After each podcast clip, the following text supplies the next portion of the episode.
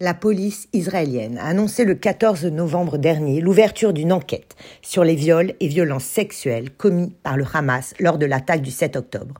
Les témoignages des rescapés sont difficiles à recueillir et l'enquête va désormais devoir documenter ces crimes de guerre malgré le tabou qui les entoure. Deux mois après ce terrible massacre, la parole commence peu à peu à émerger mais nous ne sommes qu'au début et on est encore loin de tout savoir sur les horreurs commises sur les femmes israéliennes par le mouvement terroriste.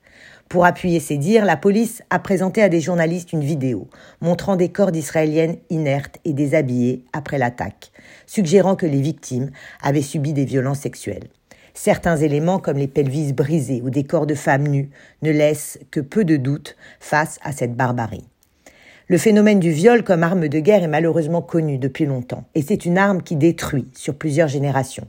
Il constitue une violation profonde des droits humains, une tactique impitoyable utilisée dans de nombreux conflits à travers l'histoire afin de semer la terreur et humilier les individus.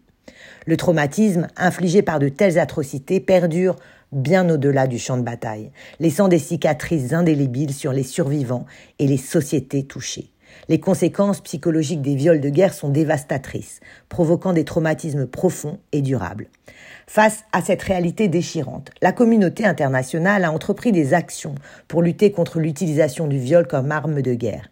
Des tribunaux internationaux ont été créés pour juger les responsables de ces crimes et des résolutions ont été adoptées aux Nations Unies pour condamner ces pratiques.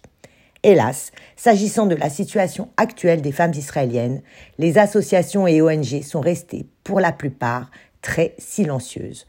MeToo, unless you are Jew, traduction MeToo sauf si tu es juive, semble être le mot d'ordre et la communauté internationale peine à reconnaître les horreurs subies par ces femmes. En Israël, des personnalités de la société civile se sont regroupées dans une commission sur les crimes du Hamas commis le 7 octobre contre les femmes et les enfants. En restant silencieux, l'ONU ne se contente pas de nous décevoir, nous les femmes israéliennes. Elle discrédite tout le système, déclare l'enseignante à l'université de Tel Aviv, Ruth Alperin. Même constat chez cette professeure de droit international à l'université de Pennsylvanie aux États-Unis. Des femmes et des filles ont été assassinées, torturées, terrorisées et violées de la manière la plus inhumaine possible. Les preuves sont accablantes et indéniables. Et encore une fois, le même mécanisme de déni infligé aux victimes individuelles de viol est désormais infligé à nous tous. Au lieu de se voir proposer de l'aide, nous sommes tous soumis à un déni collectif international, se désole-t-elle.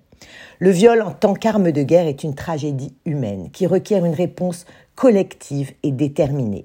Comprendre ses racines historiques, ses conséquences profondes et les mesures entreprises pour y remédier est essentiel pour promouvoir la justice, la prévention et la reconstruction des sociétés touchées. Espérons que la parole des femmes israéliennes soit bientôt entendue et reconnue. I believe Israeli woman.